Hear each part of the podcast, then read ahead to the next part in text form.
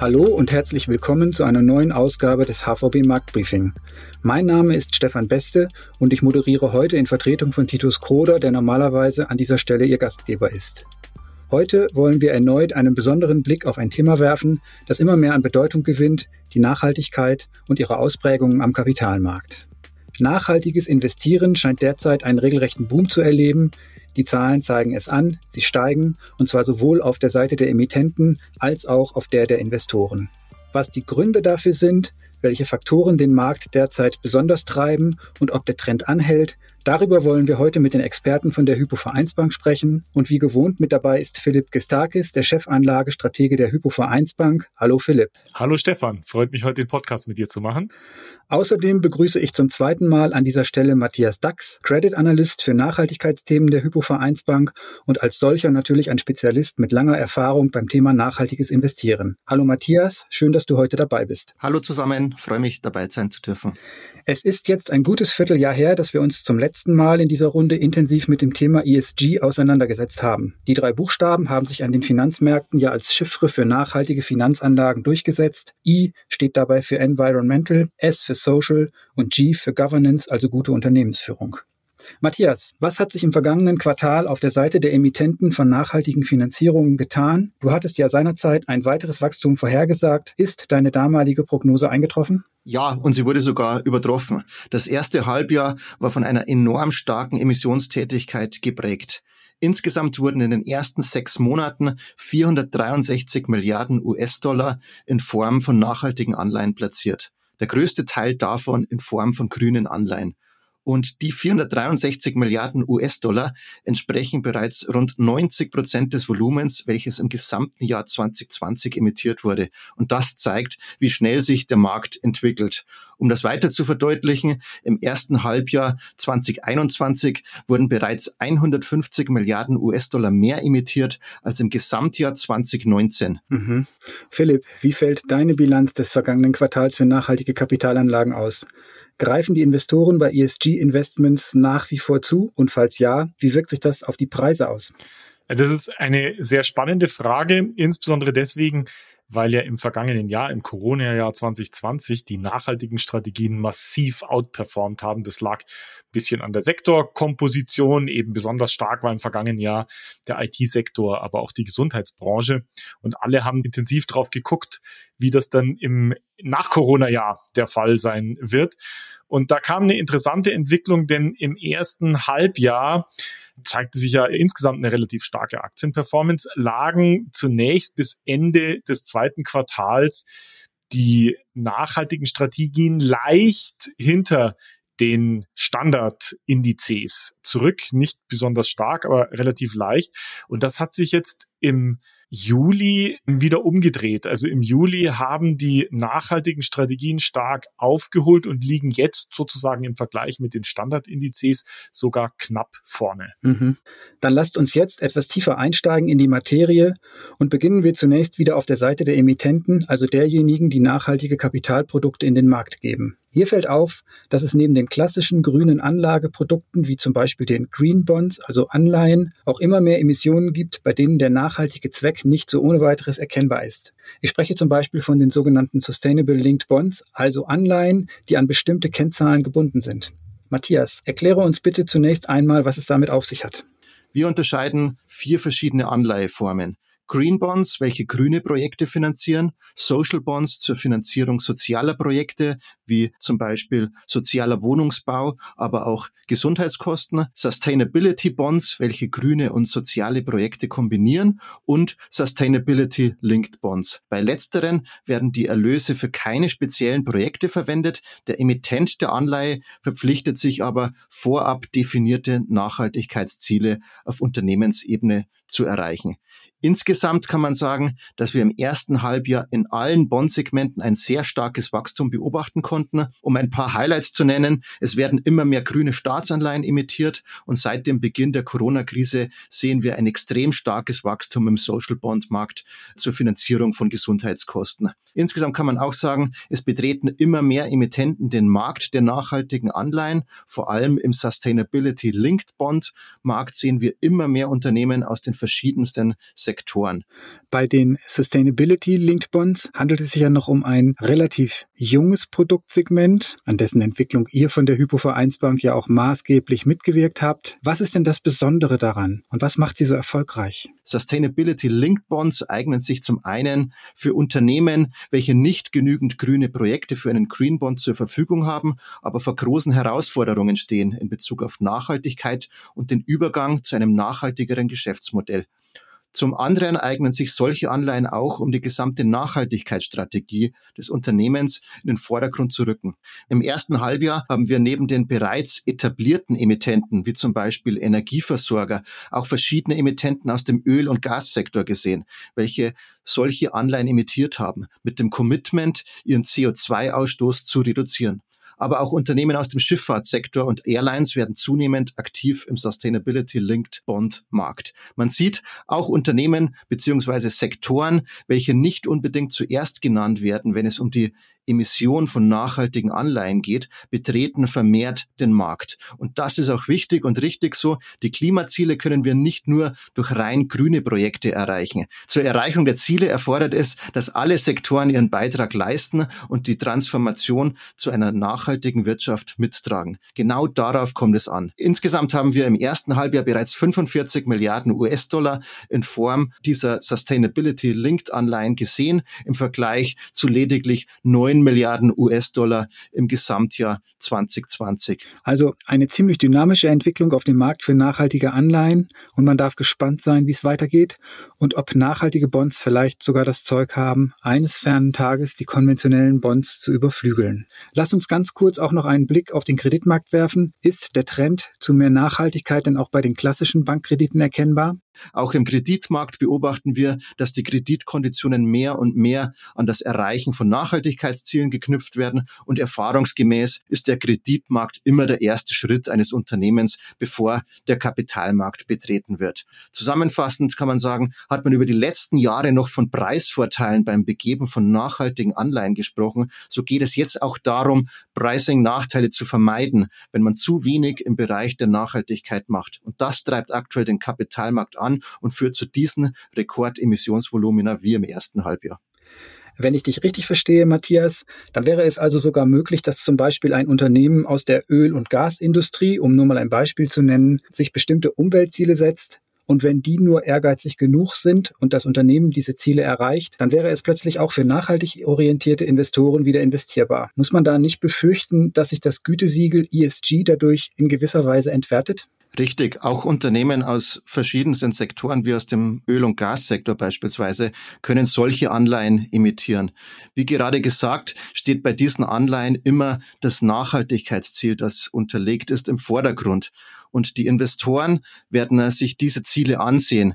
Das heißt, wie ambitioniert ist das Ziel? Leistet es einen signifikanten Beitrag zum Erreichen der Klimaziele etc.? Und wenn das der Fall ist, dann ist es auch ein nachhaltiges Investment für nachhaltige Investoren. Grundsätzlich spricht man beim nachhaltigen Investieren oft von der Gefahr des sogenannten Greenwashings. Das heißt, die Investitionen sind eigentlich gar nicht so nachhaltig wie gedacht und liefern keinen wirklichen Mehrwert. Und das versucht auch die regulatorische und politische Seite durch zunehmende Standardisierung und einheitliche Marktdefinitionen zu begrenzen. Dann schauen wir doch nochmal genauer hin. Was ganz konkret tut denn die Politik bzw. der Gesetzgeber, um die Gefahr des Greenwashings einzuschränken? Über die letzten Monate haben wir sehr viele Neuigkeiten auf der regulatorischen bzw. politischen Seite gesehen. Zum einen hat die Europäische Kommission ihre neue Sustainable Finance Strategie und ihre Taxonomie präsentiert. Mit der Taxonomie schafft die Europäische Kommission klare Definitionen, was als nachhaltige Wirtschaftsaktivität betrachtet werden kann, was zu mehr Transparenz und Standardisierung beiträgt. Zudem hat die Kommission auch einen EU Green Bond Standard vorgeschlagen und arbeitet an weiteren Standards, unter anderem auch für Sustainability Linked Bonds, um mehr Standardisierung und Transparenz zu schaffen. Aber auch das Thema, was denn als definitiv nicht nachhaltig betrachtet werden soll, sogenannte braune Aktivitäten, wird von der Europäischen Kommission verfolgt. Zudem wurde dann im Juli ein Maßnahmenpaket von der Europäischen Kommission vorgeschlagen, wie die Klimaziele erreicht werden sollen. Das betrifft verschiedenste Sektoren und wird nun heiß diskutiert. Unter anderem geht es hier auch um den Automobilsektor und den faktischen Aus des klassischen Verbrennermotors. Und auch wichtig zu nennen, die Europäische Zentralbank hat kürzlich bekannt gegeben, dass sie die Auswirkungen des Klimawandels auf die Preisstabilität berücksichtigen wird, was auch wieder Auswirkungen auf die Ankaufsprogramme und das Collateral Framework haben wird. Und dies ist daher von Bedeutung, dass es nicht nur Vorteile für nachhaltige Emittenten geben wird, sondern auch Nachteile für in Anführungszeichen schmutzige Emittenten. Und das wird dazu führen, dass sich nun wirklich alle Marktteilnehmer mit dem Thema Nachhaltigkeit auseinandersetzen. Und das zeigt sich auch mit der starken Diversifikation der Emittenten im Kapitalmarkt, welche wir aktuell beobachten können. Die Politik setzt immer stärker den Rahmen und versucht, die Kapitalströme in die richtige Richtung zu lenken. Der Übergang zu einer nachhaltigen Wirtschaft kann nämlich nicht nur durch öffentliche Mittel finanziert werden, sondern es erfordert dafür auch private Mittel. Und daher ist es wichtig, mehr Standardisierung und Transparenz zu schaffen, was einhergeht mit mehr Vertrauen der Anleger, dass sie auch wirklich einen nachhaltigen Beitrag mit ihren Investments liefern. Vielen Dank, Matthias, für diese interessanten Einblicke über die Situation der Emittenten von ESG-Anlageprodukten. Sie hören das Marktbriefing der HVB mit den Experten der Hypovereinsbank Philipp Gestakis und Matthias Dax, die uns in der heutigen Sonderausgabe ihre Einschätzungen zum Thema nachhaltiges Investieren geben. Und wir wechseln jetzt die Perspektive und blicken auf die Käuferseite. Philipp, in den Niederlanden hat es ja vor kurzem ein sehr wichtiges Urteil gegeben. Dort wurde der Ölkonzern Shell unlängst dazu verurteilt, seinen CO2-Ausstoß deutlich zu verringern. Wie schätzt du dieses Urteil ein? Ist das ein Einzelfall oder hat es möglicherweise weitergehende Auswirkungen, die über das Unternehmen oder auch den Öl- und Gassektor hinausgehen? Ja, das war schon eine bemerkenswerte Entwicklung. Ich kann jetzt, da ich kein Jurist bin, keine juristische Einschätzung darüber geben, inwieweit das Urteil Bestand haben wird oder nicht. Es zeigt aber, dass der Druck auf die Unternehmen zunimmt, sich bezüglich CO2-Reduktion weiter zu bewegen und hier weiter voranzukommen. Dieser Druck ist aber nicht nur von der regulatorischen Seite und von der jetzt auch gerichtlichen Seite gegeben, sondern natürlich auch von den Anlegern. Auch wir als Portfolio-Manager erwarten von den Unternehmen substanzielle Fortschritte und werden auch durch entsprechende Aktivitäten die uns ja als Eigentümer, als Aktionäre gegeben sind, äh, hier uns entsprechend Gehör verschaffen. Also von daher ein bemerkenswertes Urteil. Wichtig dabei aber, ein Einzelfall sollte so ein Druck auf ein Unternehmen natürlich nicht sein, weil ein einzelnes Unternehmen kann natürlich nicht ausreichend hier einen Beitrag leisten. Weder in einem einzelnen Sektor noch übergreifend. Das ist eine Aufgabe, die alle Unternehmen, alle handelnden Subjekte und handelnden Spieler hier betrifft. Mhm. Matthias hat ja vorhin schon darüber gesprochen, dass auch von der regulatorischen Seite, von Seiten des Gesetzgebers her, der Druck immer weiter zunimmt, dass es immer härtere Umwelt- und Klimaauflagen gibt für die Unternehmen und genau das ist ja der Punkt, wo dann die Skeptiker mal einhaken und davor warnen, dass dadurch möglicherweise der industrielle Kern unseres Landes nachhaltig beschädigt werden könnte. Also wir einfach an Konkurrenzfähigkeit verlieren. Und eine Branche, die dabei immer besonders in Deutschland in den Fokus gerät, ist natürlich die Automobilbranche, ein absoluter Schlüsselsektor hier. Und da interessiert mich jetzt deine Meinung, Philipp. Wie siehst du das? Ist die Automobilindustrie, einschließlich der vielen Zulieferer, die ja auch dazugehören, in Gefahr, ein Opfer des Klimaschutzes zu werden? Das ist eine sehr gute Frage und gerade diese Industrie, die ja in Deutschland so wichtig ist, die Automobilindustrie, ist da ein ganz wichtiges Beispiel. Aber wenn man uns jetzt mal die Wettbewerbssituation insgesamt anschaut, dann werden wir feststellen, dass die entsprechenden Regeln über die Zukunft der Individualmobilität global gesehen vermutlich nicht in Berlin und noch nicht mal in Brüssel gemacht werden. Ganz wichtigen Einfluss werden hier andere Regionen spielen, wie zum Beispiel China. Und wenn die chinesische Regierung eben geänderte Regularien erlässt, dass zum Beispiel in ihren Städten ab 2035 oder wann auch immer das der Fall sein wird, keine Verbrenner mehr unterwegs sein sollen, dann betrifft das natürlich auch die europäischen Automobilhersteller. Die können sich davon nicht losmachen. Und aus Wettbewerbsgesichtspunkten ist das natürlich schon sehr wichtig, denn vermutlich wird es so sein, dass ohne dass die europäischen Automobilhersteller von einem sehr soliden und starken Heimatmarkt aus ihre globale Wettbewerbsfähigkeit starten, werden sie eben auch in China nur schwierig wettbewerbsfähig sein. Das heißt, wenn wir dazu beitragen wollen, dass europäische Automobilhersteller, deutsche Automobilhersteller in Zukunft in den nächsten 10, 20 Jahren international wettbewerbsfähig sein werden mit der vermutlich verbrennerfreien Individualmobilität, dann wäre es gut für die Unternehmen, wenn sie das eben von einem starken Heimatmarkt aus machen können. Und das bedeutet, dass wir diese Elektromobilität oder Mobilität ohne Verbrennermotoren eben auch in Europa so haben und auch in Deutschland so haben. Das heißt, eigentlich bedeutet ein Mobilitätswechsel nicht nur, dass wir uns bezüglich des Klimawandels engagieren, sondern wir helfen der lokalen, der europäischen Industrie auch international wettbewerbsfähig zu bleiben. Und natürlich wird das auch schwierige Entwicklungen in der Industrie hervorbringen. Also zum Beispiel sind ja deutsche Zulieferfirmen im Bereich Verbrennungsantriebstechnik besonders stark. Und natürlich haben diese Unternehmen große Schwierigkeiten und stehen unter einem großen Anpassungsdruck, denn viele Technologien, die jetzt wichtig sind für Dieselmotoren etc., die wird man mit Brennstoffzellen oder mit Elektromobilität so nicht brauchen. Also ja, es wird Probleme geben, es wird einen großen Anpassungsdruck geben, aber wenn wir eine wettbewerbsfähige Automobilwirtschaft wollen, global wettbewerbsfähig, dann werden wir diese Transformation leisten müssen. Mhm. Eine besondere Schwierigkeit beim nachhaltigen Investieren ist ja, dass es manchmal gar nicht so leicht ist zu beurteilen, ob eine Anlage wirklich nachhaltig ist. Manches, das auf den ersten Blick schmutzig erscheint, hat bei genauerem Hinsehen dann durchaus einen sehr positiven Effekt auf das Klima und in anderen Fällen wiederum handelt es sich vielleicht tatsächlich nur um das viel zitierte Greenwashing, also den Versuch, grüner zu erscheinen, als man in Wirklichkeit ist. Und das ist vermutlich auf der Bondseite genauso wie bei Aktien. Und deshalb würde ich dich mal fragen, Philipp, wie geht ihr bei der Hypovereinsbank als Portfolio-Manager eigentlich vor, um zu beurteilen, ob eine Finanzanlage jetzt wirklich nachhaltig ist? Gibt es da besondere Hinweise, an denen ihr euch orientiert? Oder gibt es rote Linien, die ihr auf keinen Fall überschreiten würdet? Wie geht ihr da vor? Wir haben dafür ein zweistufiges Verfahren und da gehören natürlich auch die schon von dir angesprochenen roten Linien mit dazu. Dieses zweistufige Verfahren funktioniert so, dass wir bestimmte Ausschlusskriterien definiert haben. Das sind dann zum Beispiel Umsatzschwellen bezüglich Kohleproduktion, zum Beispiel, wenn wir jetzt hier beim Klimaschutz bleiben, aber auch andere Kriterien spielen da eine große Rolle.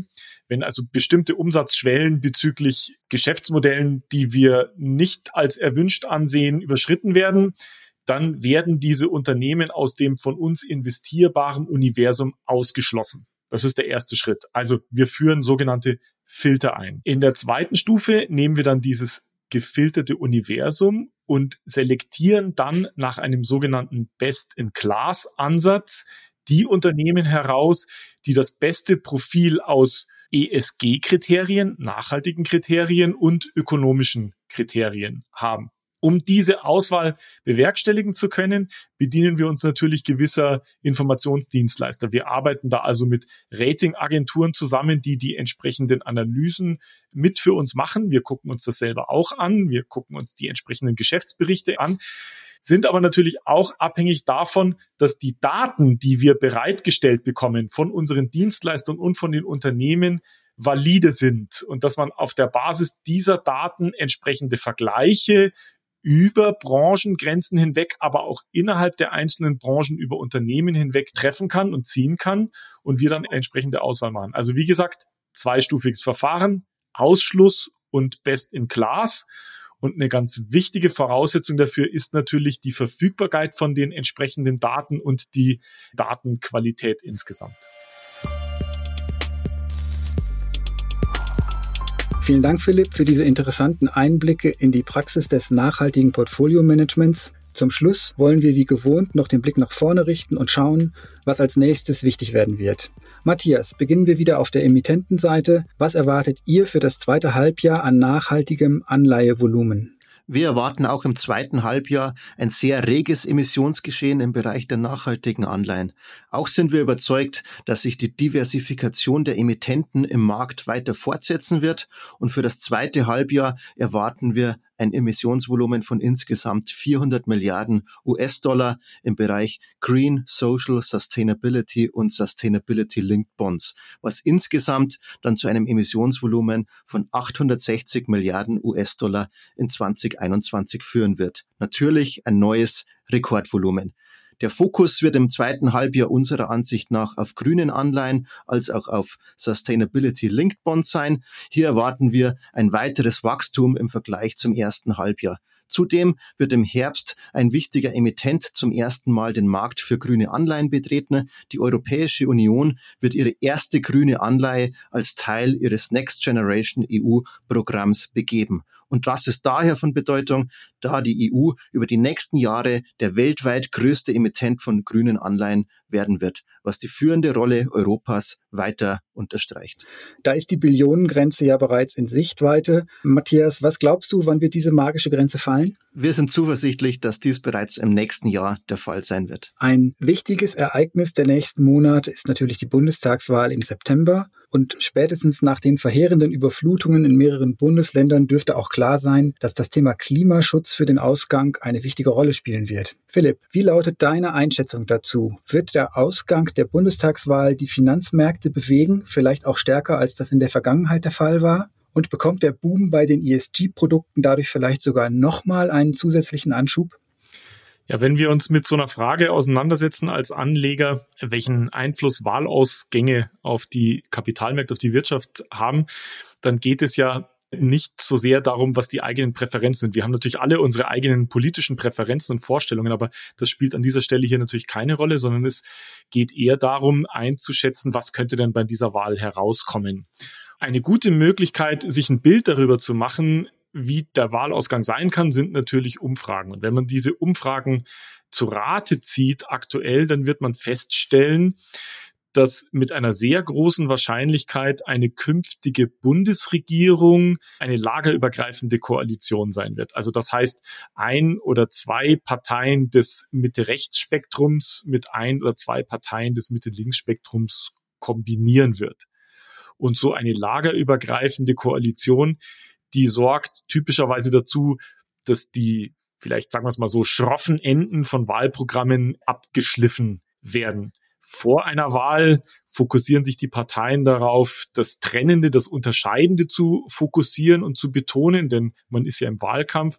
Nach der Wahl geht es dann um die verbindenden, lagerübergreifenden Themen, die in eine gemeinsame Regierung, in ein gemeinsames Regierungsprogramm eingebunden werden können. Und ich gehe davon aus, dass die Bundestagswahl eine Regierung zur Folge haben wird, die sich sehr stark auf die Themen Nachhaltigkeit, Klimaschutz und Transformation unserer Wirtschaft Richtung einer nachhaltigen Wirtschaft fokussieren wird und dabei auch Investitionen im Blick haben wird in nachhaltige Entwicklung, in unsere Energieinfrastruktur, aber natürlich auch in die digitale Infrastruktur, in das Bildungssystem und in die Gesundheitsbranche. Und solche Investitionstätigkeiten, die hat natürlich dann auch positive Impulse für Kapitalmärkte und für die Wirtschaft.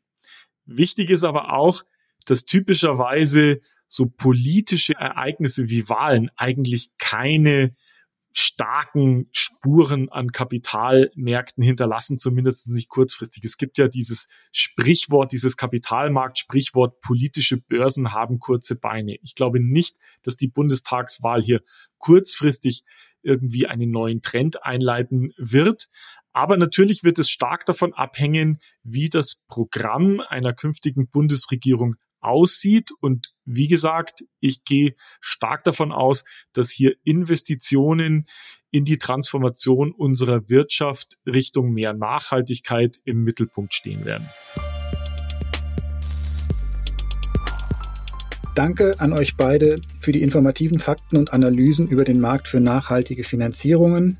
Das war das HVB Marktbriefing mit einer ESG-Sonderausgabe. Gleichzeitig war es auch die letzte Ausgabe vor der Sommerpause. Der nächste Podcast erscheint zum 20. September, dann wieder im gewohnten Format. Mein Name ist Stefan Beste. Ich hoffe, wir hören uns dann wieder. Bis dahin kommen Sie gut durch den Sommer. Tschüss, bis zum nächsten Mal.